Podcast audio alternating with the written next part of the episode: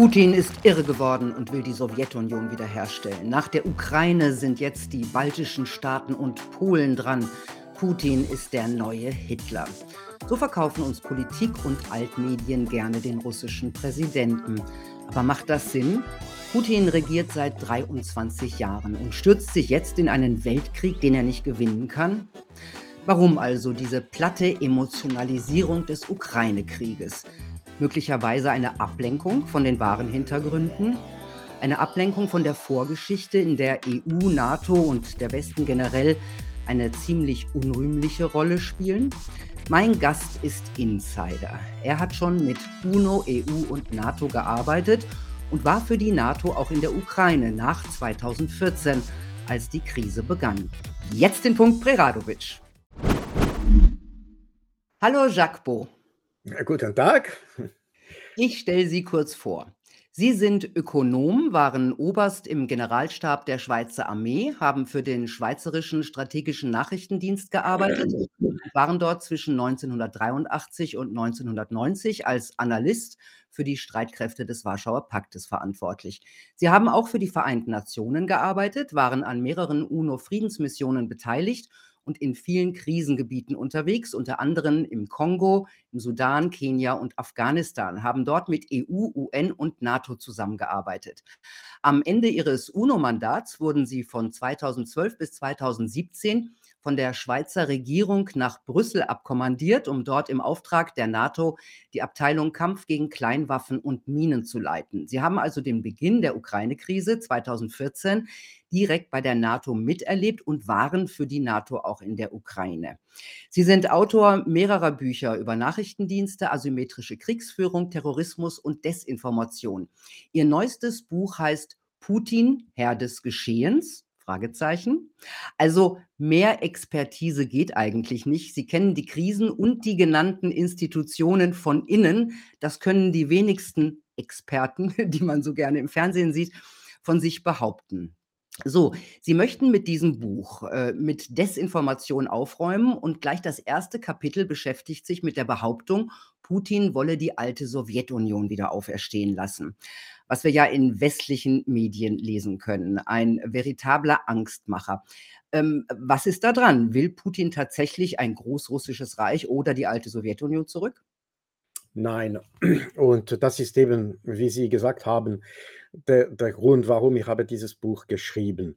Weil ich behaupte, dass wenn man eine Krise lösen will, man muss die zuerst richtig verstehen. Und äh, von der Art und Weise, wie man eine Krise versteht, hängt ab, wie man die, die Krise löst. Und das ist der Grund äh, dieses Buches. So, ich bin, äh, ich, habe, ich habe keine Familie in Russland, ich bin gar nicht verwandt mit Russland, ich habe keine Interesse an Russland und so weiter. Aber mhm. ich behaupte, dass wir sind jetzt in einer Krise und man sieht heute die Engpässe und die Sackgassen über äh, die, dieser Krise. Und ich glaube, wenn man das richtig äh, äh, lösen will, man muss die, die eigentliche richtige Motive äh, äh, der äh, russischen Intervention in Ukraine betrachten. Und ich glaube, Putin ist jemand, der viel rationeller ist, als man in, de, in unseren Medien sagt. Er weiß genau und bestimmt, dass Russland ist ein Land mit begrenzte, das heißt große Möglichkeiten, aber trotzdem begrenzte Möglichkeiten. Äh, die Russen und die, die Intelligenz ja in Russland übrigens auch wissen, dass es sind Grenzen an, der, äh, äh Russ, an Russland heute, wirtschaftlich, politisch. Äh, Russland bleibt ein Großmacht wegen die Nuklearwaffen, aber sonst äh, ist äh, die, die, die Wirtschaft in, in Ukraine ist jetzt in, immer, noch in einem Entwicklungsprozess. Das heißt, dass die Idee, dass äh, es gibt in Russland diese, diese äh, äh, Absicht, die zaristische äh, Imperium oder die, die Sowjetunion. Übrigens, das ist interessant, weil einige sagen, das ist die zaristische mhm. Großrussland, andere genau, sagen, ja, das ist die Sowjetunion. Das ist total widersprüchlich übrigens. Und, und historisch hat das keinen Sinn, äh, äh, so, sozusagen, aber man will einfach rechtfertigen, dass äh, äh, äh Russland ist einmal in 2008 in Georgien interveniert und auch äh, natürlich in 2022 in Ukraine. Die Gründe für diese Intervention haben gar nichts zu tun mit einer Expansionswille oder so etwas auf der Seite der, äh, der Russlands. Diese äh, Intervention hat nur ein einziges Grund. Und zwar, das ist der Schutz der Bevölkerung im Donbass. Diesen Schutz sollte durch die Minsker Abkommen gelöst äh, äh, oder gewährleistet werden, ja. Genau. Und wie man weiß heute, keiner der westlichen äh, Führungskräfte, so das heißt Angela Merkel in Deutschland, François Hollande in Frankreich, äh, auf der Seite der, der äh, äh Amerika, der amerikanischen und, und Briten, das ist auch sehr klar, aber auch nicht der Wille der Petro Poroschenko und auch nicht Volodymyr Zelensky hatten irgendwelche Absicht, diesen Abkommen zu implementieren. Das heißt, dass die politische, das politische Werkzeug oder die politischen Instrumenten, um die Donbass-Krise zu lösen, wollten aus der westlichen Seite nicht implementiert werden. Und das hat dazu geführt, dass die Russen haben äh, äh, eruiert oder äh, sie sind zu der Schlussfolgerung gekommen, dass es bleibt nur die militärische Intervention. Aber warum jetzt, weil ja, im Prinzip. Wäre meine Frage gewesen. Genau, weil man weiß seit 2015, dass äh, niemand wollte diese, diesen Abkommen. Also, das heißt, man, man weiß es mit, mit Sicherheit seit November äh, 2022, äh, als Angela Merkel das äh, ähm, äh, zugegeben hat. Also sie hat gesagt, im Grunde wäre das, war das Minsker Abkommen nur dafür da, dass man in der Zwischenzeit die Ukraine stark macht. Ne? Genau. Um, äh, wenn, wenn ich nehme die Wörter von Petro Poroschenko, das war um Ukraine äh, erlauben, sich zum Krieg vorbereiten. So, das, das, ist, äh, das ist was. Genau, Poroschenko, der vorherige Präsident. Der vorherige Präsident, der diese Abkommen unterzeichnet. Ja. So, das heißt, äh, man hätte diese militärische Intervention früher äh, gehabt haben, aber das wurde nicht der Fall. So, was ist das Auslö der Auslöser? Das ist sehr wichtig, weil in unseren Medien wurde kaum, das heißt nicht gesagt, dass im März, und zwar am 24. März äh, 2021, hat Volodymyr Zelensky ein Dekret erlass, erlässt, erlassen, ähm, um zu, zu, äh, um zu befehlen, im Grunde genommen, die äh, Wiedereroberung äh, des, des Krims und oder der Krim und des Südens des Landes. Und seit Frühling 20, 2021 haben sich die ukrainischen Streitkräfte vorbereitet für eine große Offensive gegen Krim und den Süd des Landes. Im Grunde genommen, die Gegenoffensive, die wird sehr äh, äh, äh häufig, äh, heute in unseren Medien, ist im Prinzip die Erbin äh, dieser Offensive, in, die geplant worden ist seit Frühling 2022. Aber da muss ich kurz dazwischen fragen. Äh, die Ukraine ist äh, militärisch klein gegenüber Russland. Das heißt, der Ukraine muss ja klar gewesen sein, dass das alleine keinen Sinn macht, gegen Russland anzugehen. Ähm, haben die, hat die Ukraine damals schon ähm, auf, die, auf, den, auf den Westen und auf westliche Waffenlieferungen geschielt oder, gab, oder war es möglicherweise eine Idee der USA? Ich weiß es nicht. Das ist jetzt eine sehr interessante Frage, weil man hat die Antwort zu dieser Frage. Und zwar, weil im März 2019 hat Alexei Arestowitsch das ist der engste äh, Berater von Zelensky bis Februar dieses Jahres. Und er hat ein Interview gegeben an ein äh, ukrainische Medien, Medium, das heißt Apostroph. Er hat ein Interview von etwa äh, Viertelstunde gegeben, wo er erklärt genau, was die Strategie äh, von Zelensky sein wird. Und interessanterweise, notabene, das ist März 2019, das ist bevor Zelensky gewählt worden ist. Äh, Zelensky wurde ein Monat später als Präsident der Ukraine äh, gewählt.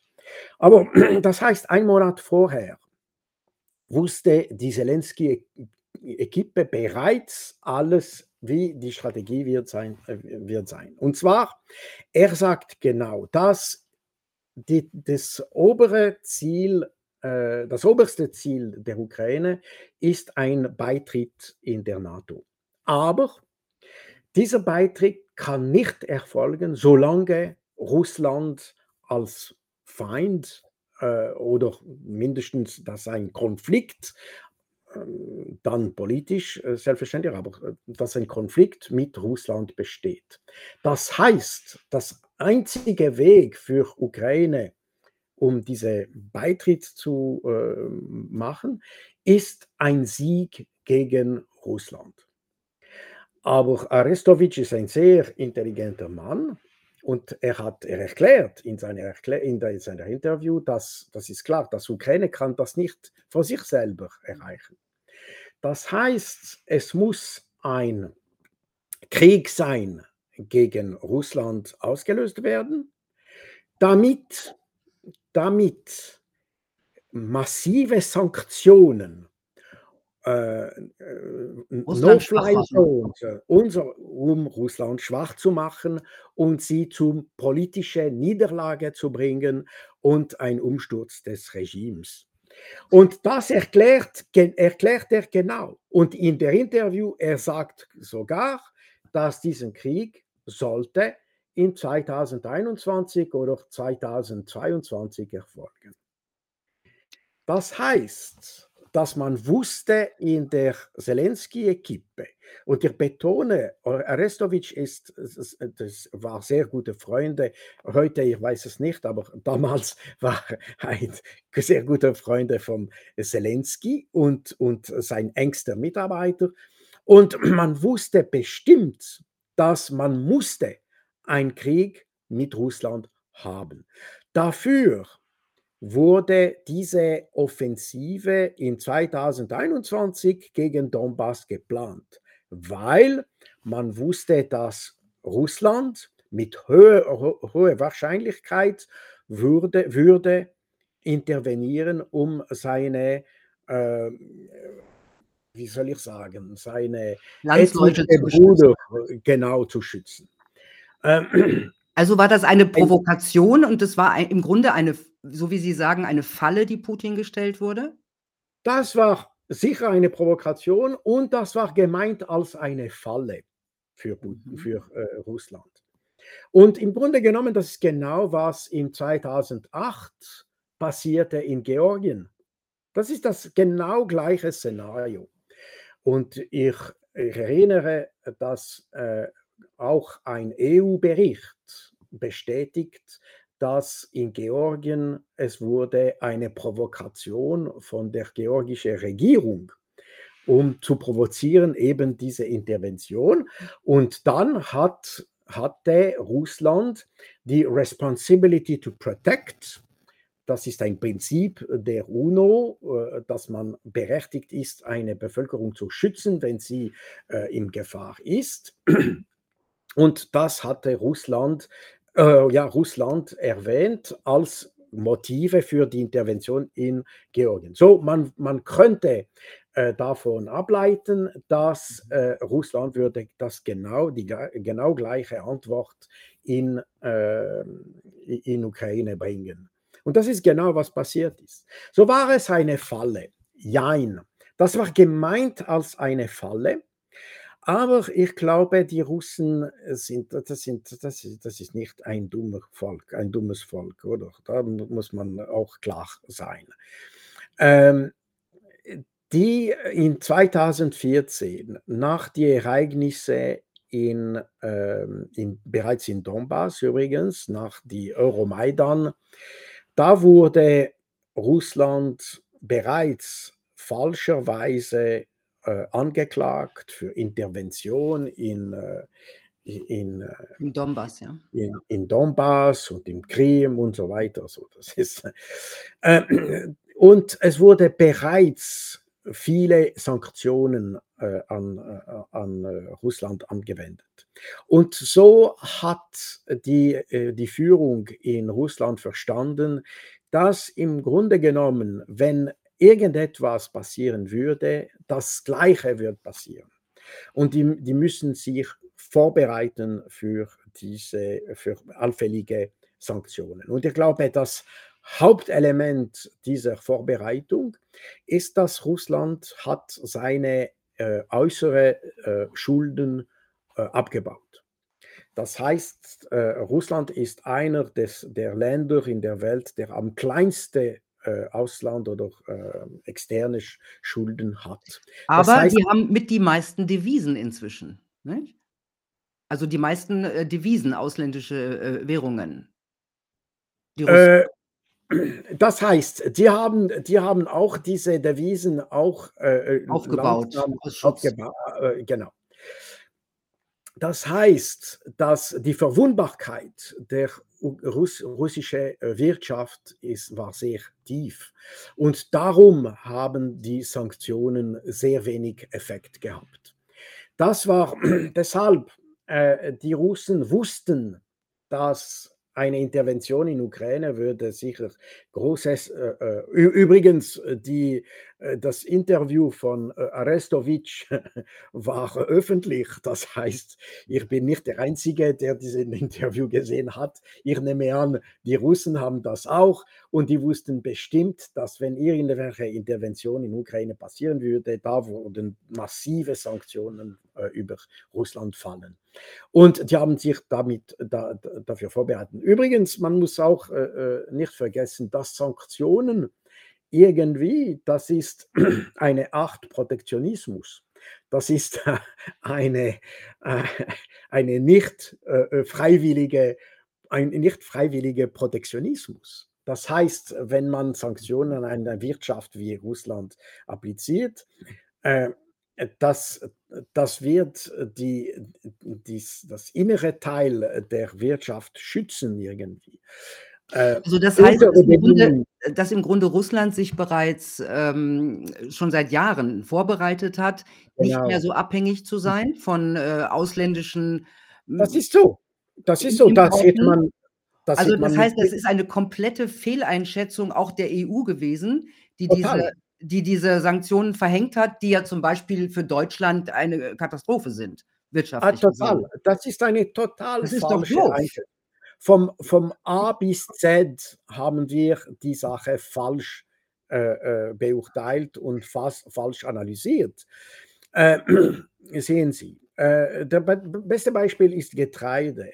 Bevor 2014 war Russland ein Importeur von äh, Getreide.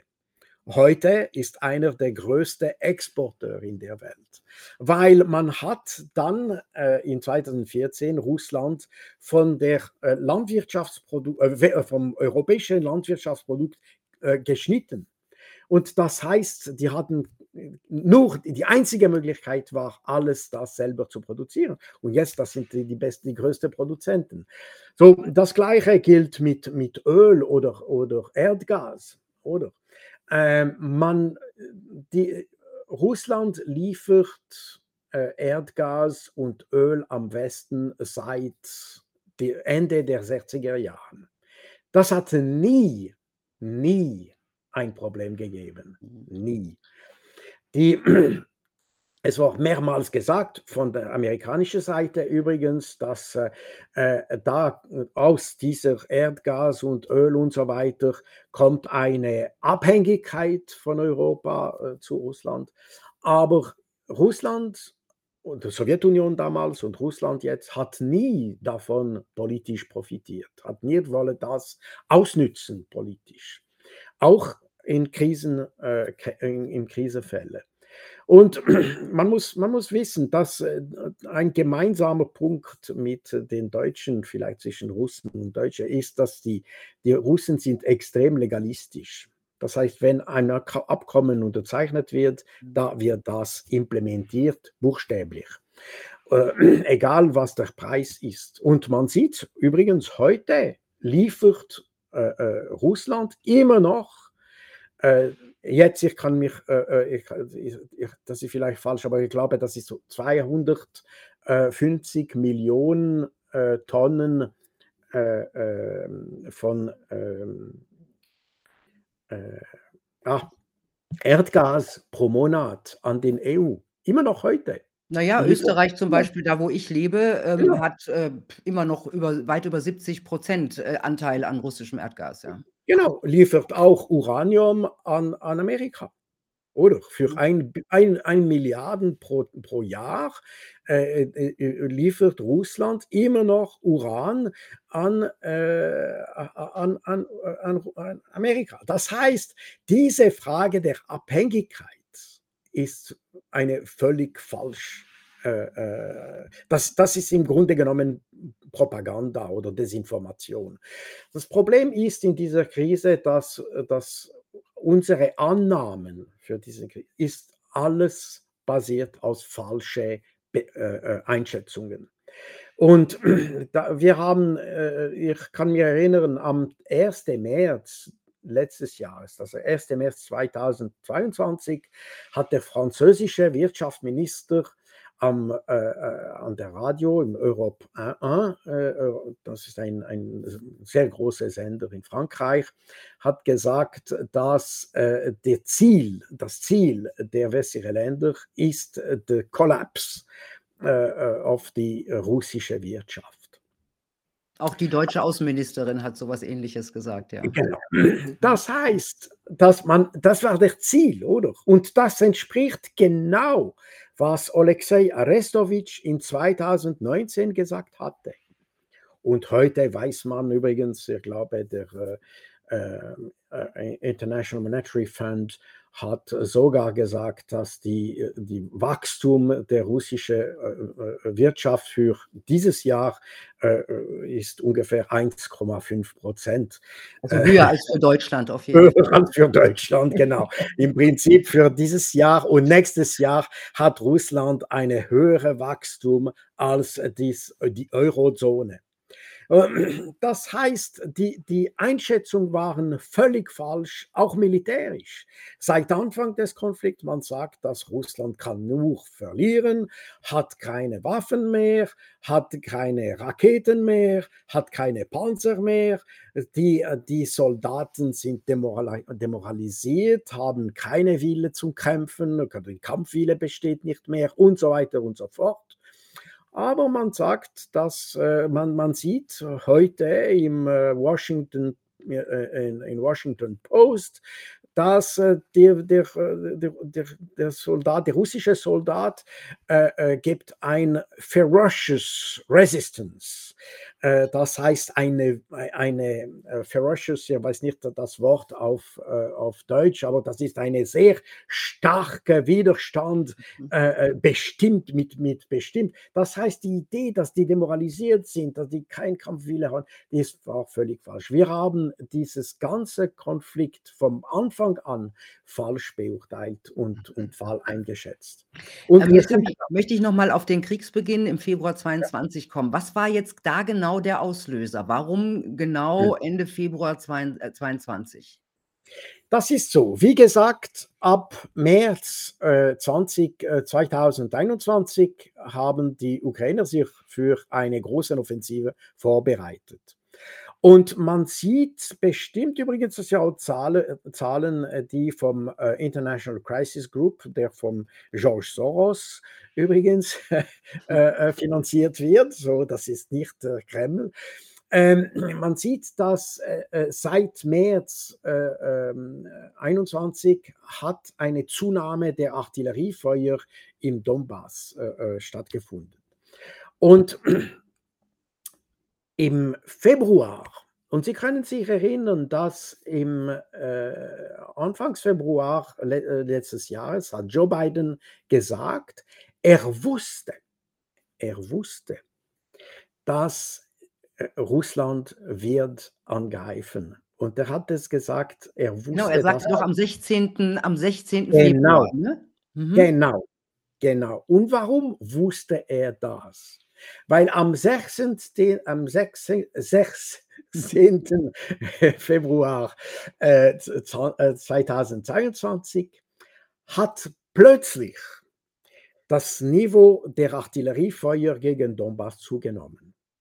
Das heißt, dass ab, und da sieht man die Zahlen, das ist äh, der Anzahl äh, äh Schüsse äh, der äh, ukrainische äh, ähm, Artillerie haben äh, ein Zehnfach äh, mhm. gestiegen. So, das, ist, das ist sehr, sehr hoch. nicht ein Zehnfach, sondern vier- oder fünffach höher als was die, die Medien in 2021. So, das war ein, ein wesentlicher, äh, äh, eine wesentliche Zunahme der, der Artillerie. Und für den Russen, das hat hingewiesen, äh, dass eine Offensive in der Vorbereitung war. Und zwar in der letzten Phase der Vorbereitung und das, das, das Auslösen der Offensive war sehr, sehr nah. Und darum hat man ab 16. Februar, man hat einen ganzen Prozess in, in Russland beobachtet, das heißt die Anerkennung der Selbstständigkeit der zwei äh, äh äh, selbstproklamierte Republiken von Lugansk und Donetsk. Um dann, um dann auch rechtlich äh, sicher genau. dort verteidigen zu dürfen. Mhm. Genau, das war, das war genau das. das. ist ein sehr interessantes Konstrukt. Ich zeige das in meinem Buch. Das ist ein, ein sehr interessantes äh, äh, legalistisches Konstrukt sozusagen, um dann den Artikel 51 der UNO-Charta zu äh, äh als äh, erwähnen, um äh, anzuwenden. Genau. Und und dann äh, haben, äh, ich, ich, mache die, die ganze Geschichte kurz, äh, an, am 23. Februar haben die beiden äh, äh, selbstproklamierte Republiken haben dann eine Hilfe an Russland äh, gefragt für Intervention und Militärhilfe und dann ist am 24. Februar ist Russland interveniert. Und die Idee war natürlich, wie gesagt, das ist der Schutz der Bevölkerung. Der Schutz der Bevölkerung, das ist wichtig zu verstehen. Das ist äh, Responsibility to Protect äh, im UNO-Jargon. Ähm, was heißt das? Äh, ich, habe, ich, war äh, zwei Jahre zuständig für die Doktrin in in New York für die Friedensoperationen und ich habe mich besonders befasst mit dem Schutz der Bevölkerung und besonders mit diesem Fall der Responsibility to Protect. Responsibility to Protect wurde seit äh, als äh, Prinzip in der UNO in 2005 übernommen. Und Sie können das äh, äh, auf dem Website der UNO äh, selber suchen, aber im, im Grunde genommen R2P wie das äh, ausgesprochen wird, äh, hat drei Säule. Das, e, die erste Säule ist, dass jeder Staat ist zuständig und verantwortlich für den Schutz seiner eigenen Bevölkerung. Auch wenn die im, auch wenn die im Ausland ist, also auch wenn die nicht im, auf dem eigenen Staatsgebiet ist? Äh, das heißt, wenn man Bevölkerung, man man hat im Sinn eine große Bevölkerung. Das sind nicht einzelne Bürger sozusagen, weil ist schon klar. Das, wäre, das wäre nicht äh, äh, die Idee, dass man, weil zwei Bürger im Ausland gefährdet werden, Nein. dass man eine Intervention auslöst. Es Nein, aber ich meine, die, die russisch, der Donbass gehört ja auch nicht zu Russland. Das äh, wollte ich damit ich nur komme, Ich komme daran äh, auf diesen Punkt. Äh, es geht um den Schutz der Bevölkerung. Das heißt, im Prinzip war Ukraine, und zwar Kiew, zuständig für den Schutz seiner eigenen, äh, ihrer eigenen Bevölkerung. Das heißt, das, das, das äh, äh, nimmt auch die Bevölkerung im Donbass, weil die waren tatsächlich äh, ähm, ukrainische Bürger. Übrigens, ich betone, dass in unseren Medien werden immer die Donbass-Bevölkerung als Separatist bezeichnet. Das ist nie der Fall gewesen. Die, äh, die Bevölkerung im Donbass war nie Separatist, die wurden Autonomisten. Und die Minsker Abkommen, übrigens, wenn man das genau liest, was sehr wenige von unseren Politikern gemacht haben, wenn man die Abkommen liest, es geht um eine Autonomie innerhalb der Ukraine und es geht nicht um eine Abhängigkeit oder Unabhängigkeit äh, dieser beiden Republiken, das heißt eine Ausscheidung dieser beiden Republiken. Das gibt aber tatsächlich. Die, genau, aber die Ukraine hat das immer abgelehnt, äh, über diese Autonomie zu verhandeln. Ja, weil das braucht natürlich, die Idee war, und das ist auch kein Zufall, dass am Anfang dieser Diskussionen über Minsker Abkommen, da waren auch ähm, äh, ähm, äh, Schweizer Diplomaten einbezogen. Das heißt, ich nehme an, dass es war die Idee, eine schweizerische Lösung im Sinn für diesen Abkommen. Und wenn man die Abkommen gut liest, es geht ein bisschen in diese Richtung. Das heißt, eine gewisse Autonomie für, ein, für den, die Provinzen bezüglich Sprache, bezüglich Religion, bezüglich Erziehung, das heißt Ausbildung oder, oder Schulen und so weiter und so fort. Das war die Idee, ungefähr was in der Schweiz passiert ist. Weil ich, äh, ich betone nochmals, dass das äh, der Auslöser, das, äh, der Auslöser des, der Krise im Donbass ist die Sprache. Weil am 23. Februar 2014 haben die neue, nicht gewählte Behörden der Ukraine haben entschieden, dass Russisch würde nicht mehr als Amtssprache, offizielle Amtssprache benutzt. Äh, seit 2012 waren Ukrainisch und Russisch beide als äh, offizielle Amtssprachen äh, bezeichnet in Russland. Ich frage mich aber, warum haben die das eigentlich getan? Es, hinterher haben sie ja auch aufgehört, ähm, Rentenauszahlungen an den Donbass zu leisten. Und ich frage mich natürlich, äh, eine, eine, eine Regierung hat doch erstmal das Ziel, Ruhe im eigenen Land äh, zu haben. Aber im Grunde haben sie den Aufstand das, äh, oder der, der, ja, den Aufstand im Donbass durch diese Maßnahmen ja quasi gefördert. Was ja, das, das, das stimmt. Sie haben vollkommen recht. Äh, ich habe, ich habe ein Buch über Terrorismus oder Terrorismusbekämpfung geschrieben. Und Ukraine ist sicher das stärkste Beispiel. Aber die haben im Grunde genommen die gleichen Mittel, wie was die Amerikaner in Afghanistan oder in Irak gemacht haben. Das heißt, man hat so, äh, man hat nie versucht, was äh, die Engländer in den 50er Jahren für äh, Guerillabekämpfung haben damals äh, erwähnt oder benutzt. Das ist die Hearts and Minds. Das sind Herzen und, und Geiste zu gewinnen. Und das haben die Ukrainer nie gemacht. Die haben einfach äh, diese Autonomisten brutal bekämpft. Die haben nie versucht, die zu versuchen, die, eine Versuchung zu machen, das heißt, die, die, die äh, äh, einzubeziehen mit, mit Maßnahmen, bessere Lohne oder so. Im Gegenteil, die haben alle wirtschaftliche Beziehungen geschnitten, die haben Renten beschnitten, die haben verboten, die ukrainische Banken in, in Donbass zu, äh, zu, zu funktionieren. Und der, der Resultat ist, dass natürlich diese Leute brauchten Renten, brauchten und so weiter.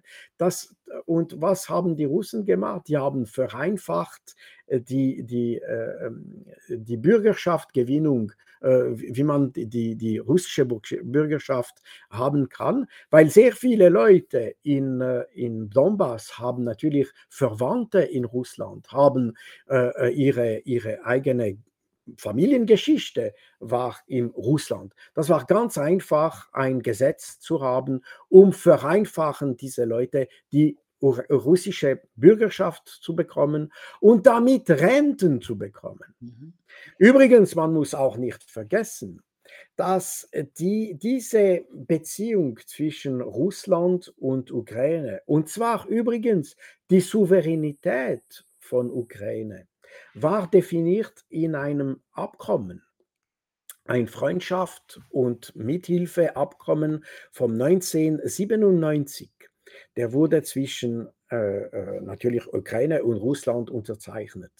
Und die 2019 hat äh, Poroschenko, gerade bevor er sein Amt verlassen hat, hat diesen Abkommen, ähm, wie sagt man das, äh, gestoppt. Aha. Warum? Genau. Das ist eine gute Frage. Ich, ja, das, glaube, das, ich frage mich, ist, ist, das, ähm, ist das der Einfluss des Westens, die ähm ich habe das Gefühl, weil Sie, Sie müssen sich erinnern, dass äh, Zelensky hat äh, die, den Wahl gewonnen, weil er wollte, den Frieden mit Russland zu machen.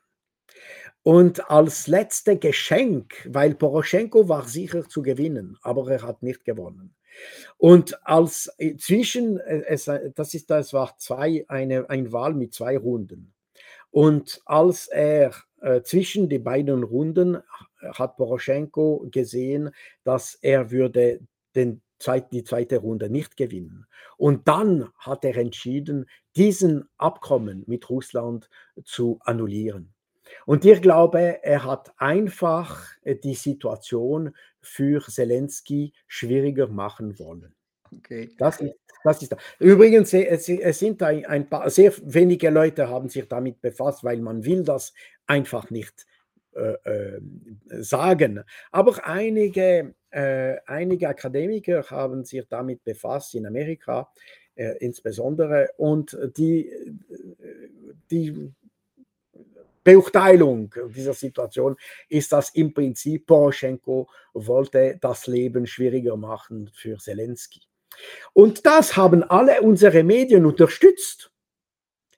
Weil die, die, die, unsere Medien heute sagen, ja, Zelensky, Zelensky, da, da, okay, schön aber die haben erlaubt, dass Poroschenko hat im Prinzip die, die Situation schwieriger äh, für Zelensky gemacht, gerade bevor er sein Amt verlässt. Das ist, das ist, sehr, äh, das ist sehr erstaunlich und sehr peinlich zu sehen, wie unsere Politiker und unsere Medien äh, dieses Problem äh, äh, dieses Problem äh, äh, äh, behandelt haben. Aber ja, da, kommt, ja, entschuldigen, ich, ich möchte noch ja. mal was dazwischen fragen. Ja? Ähm, nach dem Einmarsch am 24. Februar 22, der Einmarsch der Russen in die Ukraine, kurz danach hat äh, Zelensky wollte Verhandlungen haben und Russland ja, hat auch schon zugestimmt, ja. Und ähm, diese Verhandlungen sind dann gescheitert und einen Monat später hat Zelensky die Neutralität der Ukraine angeboten und noch einige ja. andere Zugeständnisse gemacht. Ähm, so, und Sie schreiben, darauf hätten EU und Großbritannien die Ukraine äh, bedroht, also ihr gedroht, die Unterstützung zu, unter, äh, zu entziehen. Heißt das, äh, dass im Grunde die Verhandlungen, die Zelensky mit den Russen wollten und auch eine mögliche Neutralität, die möglicherweise auch die beste Lösung wäre für die Ukraine, ist vom Westen verhindert worden? Das heißt, dieser Krieg ja. ist vom Westen weitergeführt worden? Ja, tatsächlich. Das ist so. Äh, Zelensky hat am 25. Februar, das heißt ein Tag nach dem mhm. Auslösen des, der Offensive, hat Zelensky einen Vorschlag gemacht, hat übrigens der äh, Außenminister, der Schweizer Außenminister angeläutet, um eine Konferenz zu organisieren. Schlussendlich, das hat nicht funktioniert und es wurde verhand, eine Verhandlungsrunde im Gomel an der äh, Belarus-Grenze stattgefunden. Und dann plötzlich ist die EU äh, eingestiegen, hat gesagt, keine Verhandlung. Sie bekommen 450 Millionen Euro für Waffen, aber es wird nicht äh, verhandelt mit Putin. Und da wurde so gemacht, dass die Verhandlungen haben gestoppt.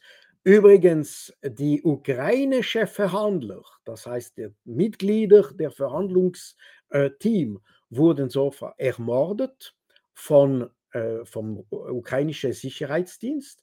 Und das ist nicht eine Erfindung von äh, Wladimir Putin, wurde sogar vom Chef des militärischen Nachrichtendienstes von Ukraine bestätigt Anfang dieses Jahres.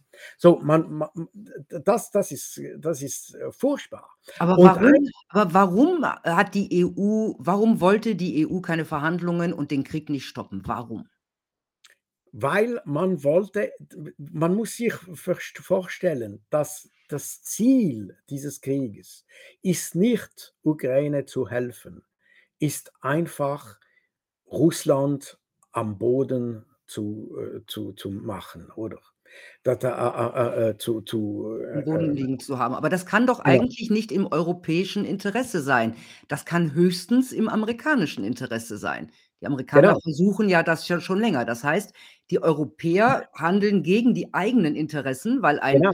guter Partner Russland ist ja für Europa eine, eine Bereicherung. Also sie handeln gegen die eigenen Interessen nur im Interesse der USA? Ich bin dann überfragt. Und äh, da sehen Sie, man, die, diese Frage könnte man an Deutschland zum Beispiel, aber auch Großbritannien fragen, weil die, das sind die zwei Länder, die im Moment am meisten leiden von diesen, äh, dieser Situation. Aber die akzeptieren das, wissen Sie, wir sind in Demokratie. Das heißt, die Leute müssen nicht weinen. Die haben das akzeptiert. Und die haben die, die Das ist so. Die haben das akzeptiert. Sie werden, äh, die werden äh, Arbeitsplätze verlieren, die werden äh, ihre äh, Energie äh, viel, viel äh, teuer bezahlen und so weiter. Aber im Grunde genommen, das ist, das ist ein, ein, ein, ein selber Entscheid. Die haben das selber entschieden, oder irgendwie, weil äh, wir sind in Demokratien.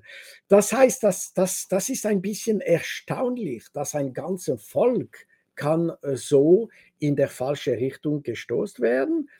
Ähm, es sind andere Beispiele in der Geschichte und Sie können sehen, das sind die genau gleiche, die gleichen Methoden, die zum gleichen Problem führen. Emotionalisierung, äh, Propaganda, sowas?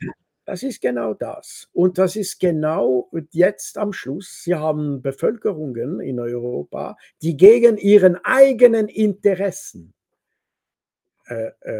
akzeptieren zu äh, eine, die, die, die Regierung. Wenn, wenn die nicht zufrieden wären, die hätten äh, äh neue Wahlen äh, gefragt oder so, aber die akzeptieren das. das. Deshalb sagen, die sind selber schuld und man muss nicht weinen über das, man muss das einfach feststellen und man muss einfach die, die, die, die, das Problem so gut wie möglich zu, zu, zu lösen. Aber am Schluss, wir, wir, man muss nicht vergessen, wir sind in Demokratie Demokratien. Wenn wir in Diktaturen wären, dann würde ich sagen, ja, das sind unsere Regierung. Aber da unsere Regierung sind demokratisch ausgewählt, das heißt, wir sind auch damit schuldig. Mhm. Äh, ähm, aber jetzt habe ich noch mal die Frage, äh, äh gut, die EU äh, hat ein, warum auch immer, ein Interesse an der Weiterführung äh, dieses Krieges. Man sieht ja auch, es gibt überhaupt keine Verhandlungsansätze. Das heißt immer, Putin will nicht, aber sonst. Nein, Putin, Putin hat immer gesagt, die, die russische Regierung hat immer gesagt, die sind bereit an Verhandlungen. Die haben das immer gesagt. Ein großer Teil der Bevölkerung in Russland würde das begrüßen übrigens. Und das ist die offizielle Stelle äh, äh der, der, äh, der russischen äh, Regierung. Aber das ist so, dass die Russen haben falsche oder sch schlimme Erfahrungen gemacht mit dem Westen. We der Westen hat, hat immer versucht, äh, die anderen zu äh, äh betrugen, be, äh, betru betrügen. Betrug, betrügen, genau. Und deshalb, das heißt jetzt, wenn die Russen verhandeln, die müssen natürlich ganz, ganz, ganz solide äh, Garantien haben, oder? Die werden das verlangen, oder? Mhm. Das heißt, der Preis der Verhandlung ist gestiegen. Aber die Russen haben immer gesagt, wir sind bereit zu, äh, zu, zu verhandeln. Und das ist übrigens passiert Ende März. Sie haben das selber erwähnt vorher. Äh, äh, Zelensky ist übrigens mit einem Vorschlag gekommen. Die, die äh, Verhandlungsequipe, das war dann in, in Istanbul, äh, dies, die, die, die, ukrainische äh, äh, Verhandlungsequipe hat sogar den Vorschlag unterzeichnet, hat das an die russische äh, äh, Partei verbreitet. Die Russen und Lavrov hat selber gesagt, er ist, die, das war sehr gute, äh, ein sehr guter Vorschlag. Damit könnte man Verhandlungen anfangen.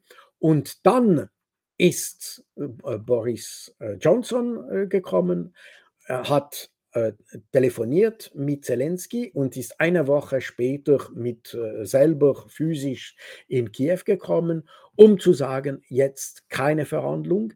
Und sie haben einen seltsamen Austausch gemacht mit Zelensky. Sie haben ausgetäuscht, dass Rückzug sein Vorschlag mit den Fortsetzung des Krieges. Das war der, der Tausch. Und, Und ich meine, Zelensky hatte, Zelensky hatte äh, ja in diesem Vorschlag von, Neu von einer Neutralität der Ukraine genau. gesprochen. Ja. Ich nehme doch an, dass das im Grunde auch Voraussetzung für die Russen ist für weitere Verhandlungen, oder? Ja, das ist so. Die Russen funktionieren nach äh, Clausewitz-Prinzipien. Das heißt, mit, mit militärischen Erfolgen versucht man politische Erfolge zu erreichen. So, das ist ungefähr die, äh, die, die Mechanik. Das heißt, dass die werden die militärischen Erfolge auf dem Boden, die werden das äh, äh, benutzen, um politischen Ziele zu erreichen. Und in diesen politischen Zielen werden sicher die Problematik der Neutralisierung Ukraine und vermutlich etwas, das nicht äh, unterschiedlich als was äh, Zelensky vorgeschlagen hatte. Er hatte vorgeschlagen damals, dass diese Neutralisierung würde unter Garantie von verschiedenen äh, äh, andere Länder passieren. Das heißt, er wurde, es wurde ein Monitoring und eine äh, Sicherheitsgarantien von verschiedenen Ländern gegeben, inklusive Russland übrigens, das war im, im Zelensky-Vorschlag, und dass, äh, dass keine Übungen würden, große Übungen würden in Ukraine stattfinden, dann natürlich keine fremde Truppen, keine fremde Waffen und so weiter, das war alles drin. So, das heißt, diesen Vorschlag war ziemlich weit äh, äh ging ziemlich mhm. weit. Und äh, man könnte sich vorstellen, dass wenn etwas äh, äh in, Zukunft kommt. Man könnte etwas Ähnliches haben, vermutlich ein bisschen straffer, weil die Russen werden sicher die Bedingungen ein bisschen äh, strenger machen. Aber im Grunde genommen, das ist sicher ein, ein Schema, für eine zukünftige äh, Lösung. Aber interessanterweise, unser, äh, der Schweizer äh, Botschafter in Kiew, er war einer von meinen Freunden übrigens, ein sehr alter Freund von mir, äh, äh, der Claude Wild, äh, und er hat gesagt, das war im November letztes Jahr, hat gesagt, man muss nicht, wir müssen nicht entscheiden für den Frieden von Ukraine, das muss von Ukraine selber kommen. Aber als, als Zelensky äh, selber das äh, vorgeschlagen hat, hat man ihm verboten. Zu Und interessanterweise, das ist auch nicht Kreml, weil die ukrainische Presse hat dann gesagt, dass die westlichen Länder sind das Haupthindernis zum Frieden. Das, auch, das ist sehr mhm. interessant. Das war im Ukrainska Pravda oder so etwas. Äh, das heißt, man, man weiß bestimmt in Ukraine, dass die westlichen Länder haben Ukraine verhindert, ein, ein, ein, äh, ein Friedenabkommen oder, oder einen Verhandlungsprozess äh, zu, zu machen. Und das ist interessant, weil heute, wenn man sieht, äh, das Unterschied in der, in der Geografie, oder? Das Unterschied zwischen die Lage heute und was es im März war, es gibt nicht groß. Das heißt, dass es sind Hunderttausende und Zehntausende von Menschen, die gestorben sind mhm. für nichts. Null. Nichts. Ja, das ist wirklich eine sehr zynische, äh, eine, das ist sehr zynisch, sagen wir mal, äh, genau. von allen Beteiligten da. Ähm, aber es gibt ja auch jetzt keine, keine Verhandlungen, es soll keine Verhandlungen geben. Es geht immer nur um weitere Waffenlieferungen, immer nur um neue Waffentypen. Ne, was ist Ihre Prognose für diesen Krieg? Gut, man muss ein bisschen mit die Müdigkeit des Westen rechnen, oder? Es ist man man man sieht, dass langsam der Westen hat ist ein bisschen müde mit diesem Konflikt, weil das führt nirgends. Man gibt immer mehr Waffen, aber diese Waffen werden nichts mehr äh, äh, ändern. Übrigens ist auch interessant, wenn Sie äh, diese Waffen oder neue Waffen erwähnen. Äh, man hat äh, ganz am Anfang des Konflikts, das heißt bevor des Konflikts. Äh, Deutschland wollte nicht einmal Helme und, und Schutzweste nach Ukraine. Aber nur Helme und, Schu und genau. Schutzweste. ja, Scholz, hat, Scholz hatte sich ja. lange gewehrt ähm, gegen die Waffenlieferungen. Ja, aber, auch die, aber auch die Helme und die Schutzweste. Am? Anfang, ja, die wollten nicht einmal das schicken. Und dann haben das sie gemacht. Und da war das das Gleiche mit, mit äh, den Panzern, oder? Die wollten keine Panzer schicken. Und am Schluss, ein paar Wochen später, da sind die Leopard 2 gekommen. Und man wollte keine Raketen schicken. Und jetzt ist die Taurus-Raketen äh, äh, oder, oder Cruise Missile äh, wurden jetzt äh, äh, schlussendlich entschieden. Das heißt, man sieht, das, was, das zeigt auch, dass der Westen hat auch keine echte Strategie. Man reagiert äh, vom Tag zu anderen. Es gibt keine langfristige Sicht des Konflikts. Man, man will nicht sich einmischen und Schluss, man, man macht es, weil es gibt keinen anderen Weg und so weiter. Das ist ein, ein Schneeballeffekt. Aber der nicht einmal absichtlich ist. Das heißt, wir haben auch die Führung im Westen allgemein. Das, das gilt für Frankreich, das gilt für Deutschland, Belgien, Großbritannien. Man sieht, dass die Führung weiß gar nicht, wo sie geht. Und das ist, äh, man spielt nur mit das Leben der Ukrainer. Ja, so, aber ähm, es gibt auch noch ein ganz, eine ganz interessante Stelle in Ihrem Buch. Und da schreiben Sie, also dass im Grunde auch Deutschland, gut, wir haben schon kurz darüber gesprochen, der ganz große Verlierer ist. Und Sie bringen den Beginn des Krieges mit dem Bau der Gaspipeline Nord Stream 2 in Verbindung. Können Sie das vielleicht kurz erläutern, was das zusammenhängt? Ja, das ist interessant. Interessanterweise, die Geschichte der Nord Stream äh, äh, Erdgasleitung ist, ist, sehr interessant, weil die ist gebunden mit die innere Politik in Deutschland. Und vielleicht hat man da hier auch hin, einen Hinweis von was man erreichen will, mindestens in Deutschland, aber vielleicht in anderen Ländern. Äh, die, die ganze Sache ist gekommen mit den, äh, die, die, Problematik der Umwelt, oder? Und äh, am, äh, im Prinzip, man, als die Deutschen die Kernkraft, äh, äh, Kernkraftwerke äh, abbauen wollten, äh, die haben eine andere Energiequelle haben muss. Und dann hat äh, Herr Kanzler Schröder mit Russland äh, abgesprochen, für den Nord Stream 1 zu äh, bauen. Und das war auf Bitte vom den Deutschen, dass äh, die Russen haben Nord Stream 1 gebaut. Genau, um die Energiewende mit, äh, mit billiger Energie zu finanzieren. Genau. Also genau. als Backup für die, für die ähm, Erneuerbaren, genau. Genau. In 2014, nachdem äh, Russland wurde mit so vielen Sanktionen bestraft, hat Putin entschieden, er würde nicht mehr äh, Gasleitungen in Richtung äh, Europa bauen.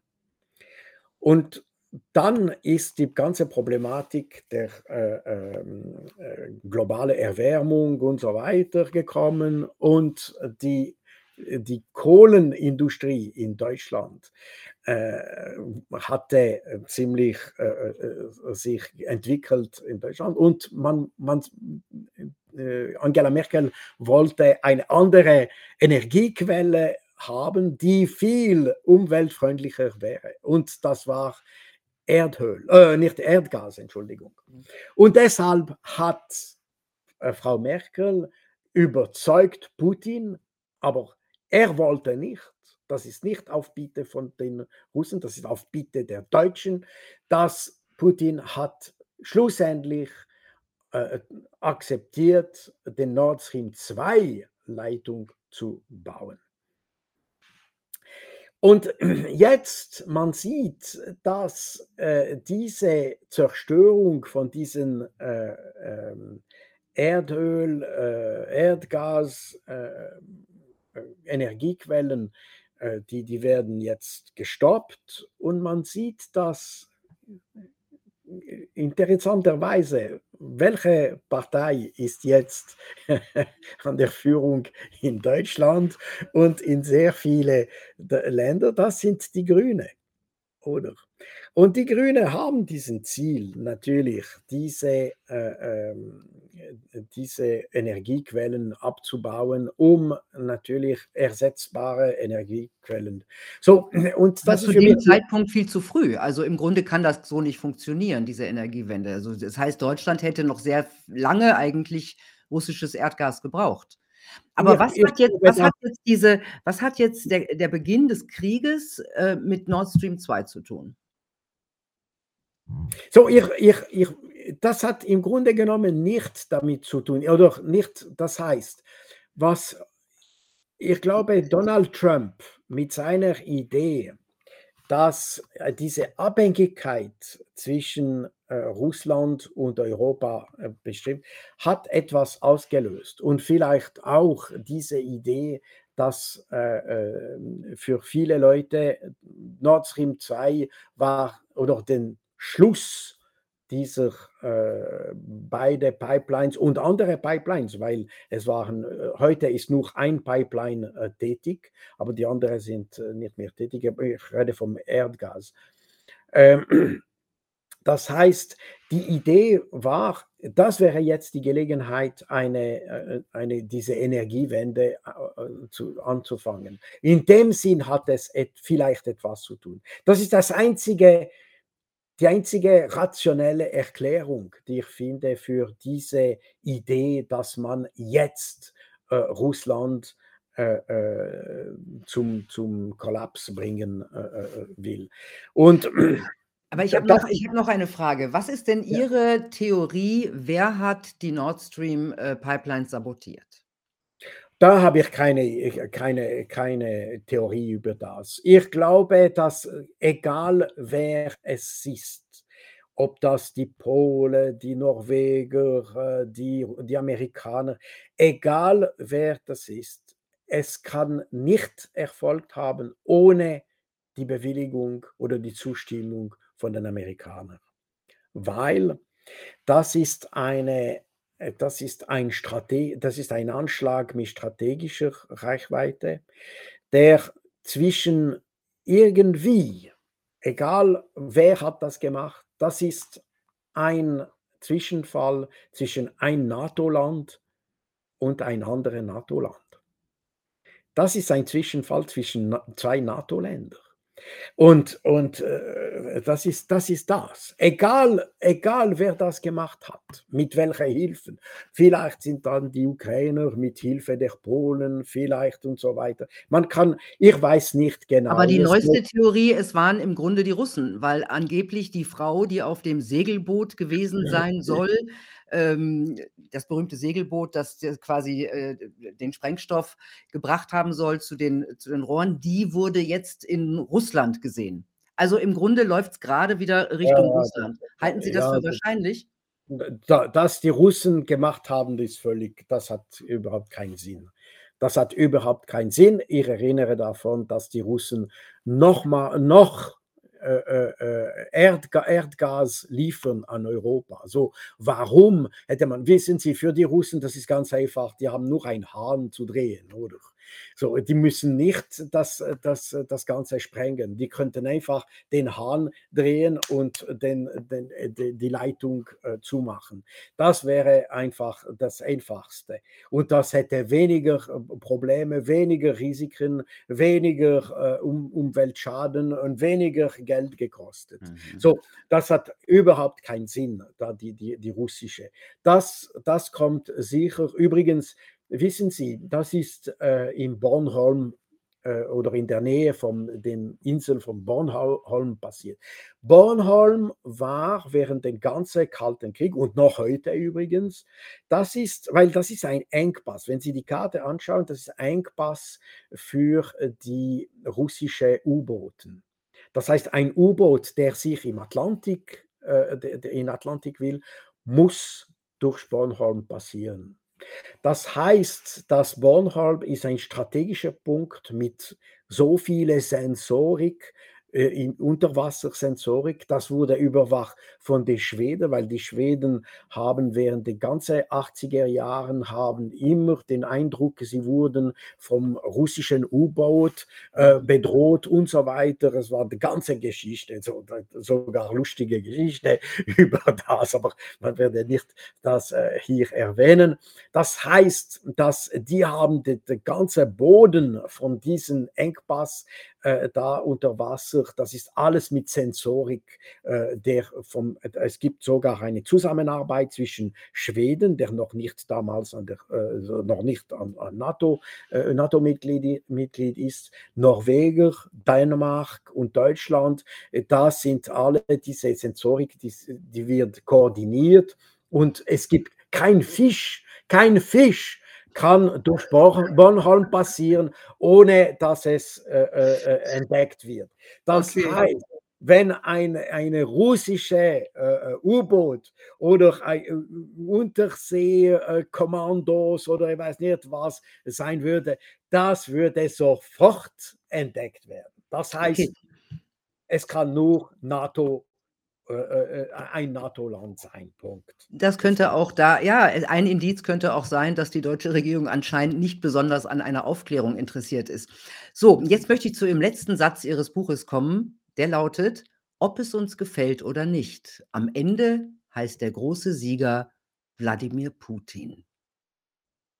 Das ist so.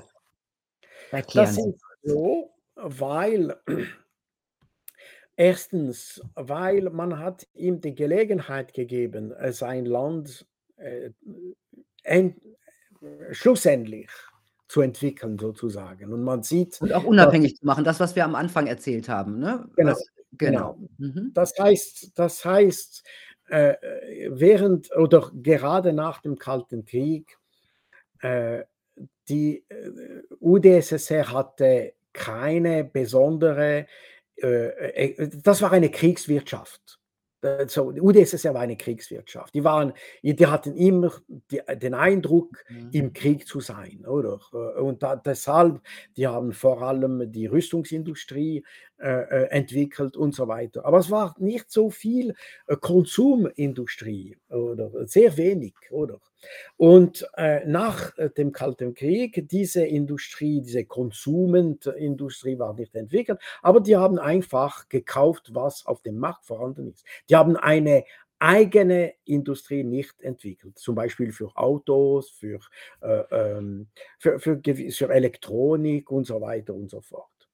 Und, aber da wir diese äh, äh, Produktenquelle zugemacht haben, haben die, die Russen äh, verstanden, dass die müssen auch ihre eigene Industrie in dem Sinn entwickeln. Und das werden sie mit äh, der äh, Champion heute, das Beste, das ist China.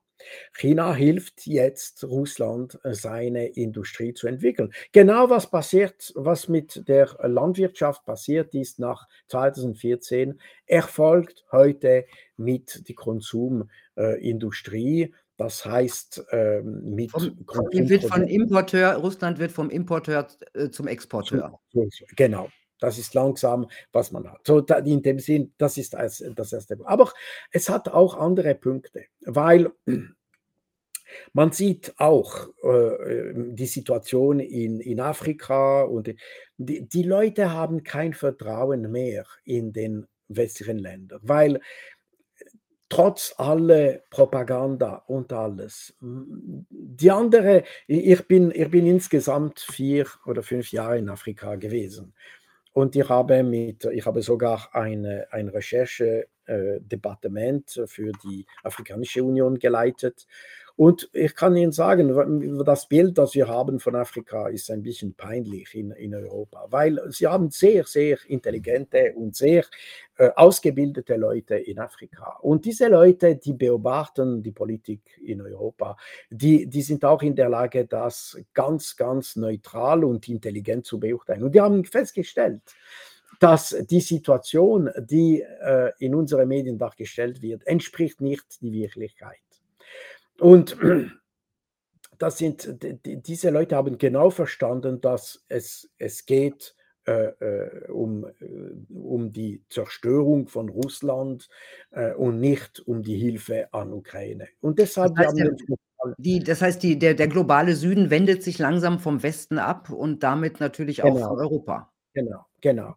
Und, und da diese Verbindung mit China hat sich verstärkt, haben wir heute ein Euro, Pole hat sich entwickelt sozusagen.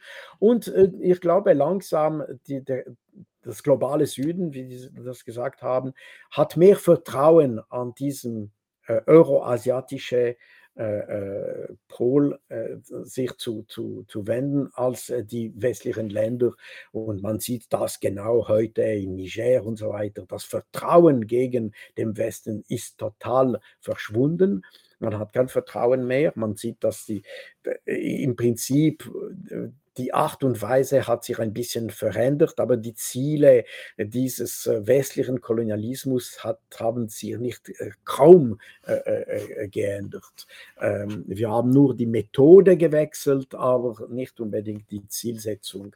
Und die Leute sind immer noch unterentwickelt und die, die merken schon, äh, ich, habe, ich, ich bin in zwei Ländern der, äh, wo die chinesische Präsenz war massiv äh, gelebt, und zwar äh, Sudan und Kenia. Und dort haben die Chinesen sehr große Projekte geführt. Und das ist interessant, dass in beide Länder, obwohl die, die Chinesen äh, waren damals äh, an diese größten Projekten, man, sieht, man sah kein Chinese in den Straßen. Die waren nicht vorhanden. Die waren auch nicht vorhanden in der Politik und so weiter. Man sagt nirgends diese Chinesen.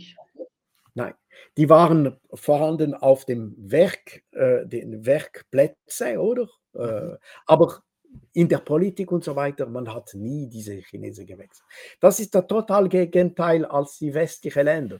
Wenn man ein Projekt mit Frankreich hat, dann plötzlich hat man französische Berater und, und die, die, die werden, jede Ministerium, die werden einen Mann haben und, und, und, und. Die Chinesen sind gar nicht so.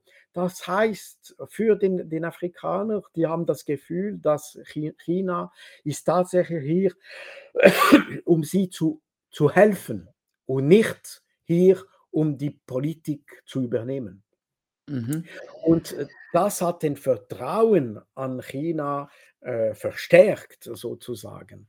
Und das Gleiche gilt für Russland, weil Russland ist nicht so, äh, ist, ist, hat immer sehr gute Beziehungen mit allen afrikanischen Staaten, aber man sieht kaum die Russen dort. Mhm. Das war nicht das Gleiche während des Kalten Krieg, aber seit dem Kalten Krieg, auch weil äh, Russland hat nicht mehr diese Möglichkeit vielleicht, eine, eine starke Präsenz zu finanzieren und zu betreiben. Äh, aber äh, man sieht die Russen nicht, aber die haben immer sehr gute Beziehungen mit all diesen Ländern. Das heißt, man hat, es gab, es gab gleichzeitig an Abbau des Vertrauens gegenüber dem Westen und ein Aufbau des Vertrauens gegenüber diese euroasiatische Welt sozusagen. Genau, die gesamte Welt ähm, ändert sich gerade. Also wir sind in einer sehr historischen Zeit. Jacques Beau, vielen lieben Dank für dieses erhellende Gespräch. Ähm, ich habe Ihr Buch ganz durchgelesen, ich habe es verschlungen. Also ich muss sagen, da ist noch so viel mehr, dass einfach Verständnis weckt für den Krieg, für äh, Russland, für die Ukraine, für Putin. Also man lernt jede Menge. Vielen Dank für dieses Buch. Und danke, dass Sie da waren. Äh, äh, danke für die Einladung. Ja, ja war also sehr erhellend. Danke. danke. Tja, Leute, Geschichte und Geopolitik sind kompliziert und es ist echt Arbeit, das alles zu verstehen. Aber es ist Arbeit, die sich lohnt und die einzige Möglichkeit für uns herauszufinden, ob wir an der Nase herumgeführt werden oder nicht. Ich wünsche euch eine gute Zeit. Bis bald.